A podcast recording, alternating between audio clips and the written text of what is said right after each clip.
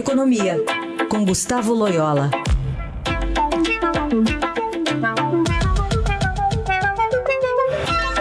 Loyola, bom dia. Bom dia. Bom, hoje o, o Comitê de Política Monetária do Banco Central vai se reunir e deve manter mesmo a taxa básica de juros estável em 3,75, segundo algumas estimativas que estão aparecendo? Bom, essa é a, é, a possibilidade maior, né? Existe também, a, vamos dizer assim, a possibilidade de o Banco Central aumentar os juros aí por mais 0,25, né? Mas é, nós acreditamos mais nessa possibilidade de, de manutenção da taxa nesse momento, né? É, isso porque os indicadores de inflação é, estão dentro daquilo que estava esperado, né? não, não tem nenhum é, choque aí, nenhuma é, nada de novo, né? vamos dizer assim, em relação ao que ao cenário que o Banco Central vislumbrava é, na, na, última reunião do Copom, né?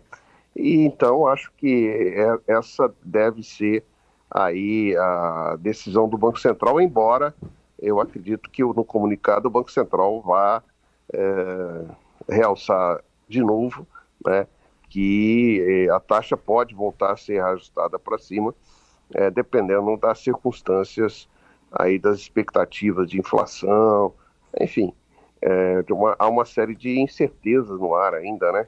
Então, é, o Banco Central vai ser cauteloso nesse sentido, né? Outro assunto do dia, estamos a quatro dias das eleições, Loyola, e ontem a nossa colunista também aqui, Adriana Fernandes, revelou é, documentos do, de uma equipe aí do Ministério da Economia que quer propor o fim dos abatimentos, das deduções de gastos com saúde e educação no imposto de renda. O ministro já está negando, o ministro Paulo Guedes. Mas, enfim, qual a sua avaliação sobre esse tema? Esse é, esse, essa é uma discussão antiga no governo, né?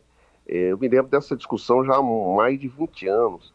Isso é uma ideia que tem na, na Receita e de vez em quando é, ela volta a ser ventilada. Né? Eu, eu não acredito que ela vai ser adotada, inclusive por falta de apoio político. É um tipo da medida que não passa no Congresso. Ela atinge de cara aí os, a classe média, né? E então é, não acredito que ela tenha possibilidade de, de, de caminhar. É, eu acho que na questão do imposto de renda precisa, há necessidade sim de se fazer um, uma revisão completa da, é, da estrutura de alíquotas e de isenções, né? É, eu pessoalmente acho, sou mais favorável a que se tenha é, um reajuste mais expressivo da tabela do imposto de renda, é, inclusive para isentar é, as famílias aí de, de menor renda, né, completamente do imposto de renda, é, mas e, e, e, e, até ter, pode, pode até ter maiores limitações né, na questão dessas, uh, desses abatimentos, mas é preciso fazer uma correção na, na tabela de imposto de renda. Né? Isso, isso, isso tem que ser feito de uma maneira conjunta para não onerar ainda mais a, a classe média é, e, e para um ganho de receita que não vai ser nada expressivo, a meu ver. Né? Bom, e aí ficam essas discussões em âmbito eleitoral e, nesse caso especificamente, pegando também a classe média, né, Loyola?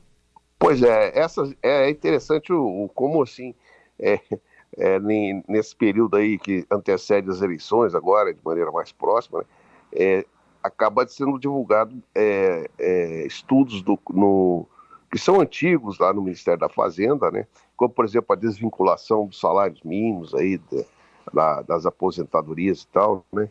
É, mas que são, são, são ideias né, que nunca é, puderam prosperar por falta de, de apoio político. Né? É, então, eu, o, o que na realidade importa, a meu ver, considerar, é que o próximo governo, seja ele Lula ou Bolsonaro, vai ter que fazer alguma coisa na área fiscal para o ano que vem, porque as previsões aí é, é, é, são, de, são de déficit né? E, e principalmente se for uh, realmente é, é, vamos dizer decidido, né, a continuação do auxílio aí de 600 reais no ano que vem, o que parece ser uma intenção aí manifestada pelos dois candidatos, né? Muito bem, seguimos analisando sempre às quartas-feiras com o Gustavo Loyola por aqui. Obrigada, boa semana. Boa semana a todos, até semana que vem.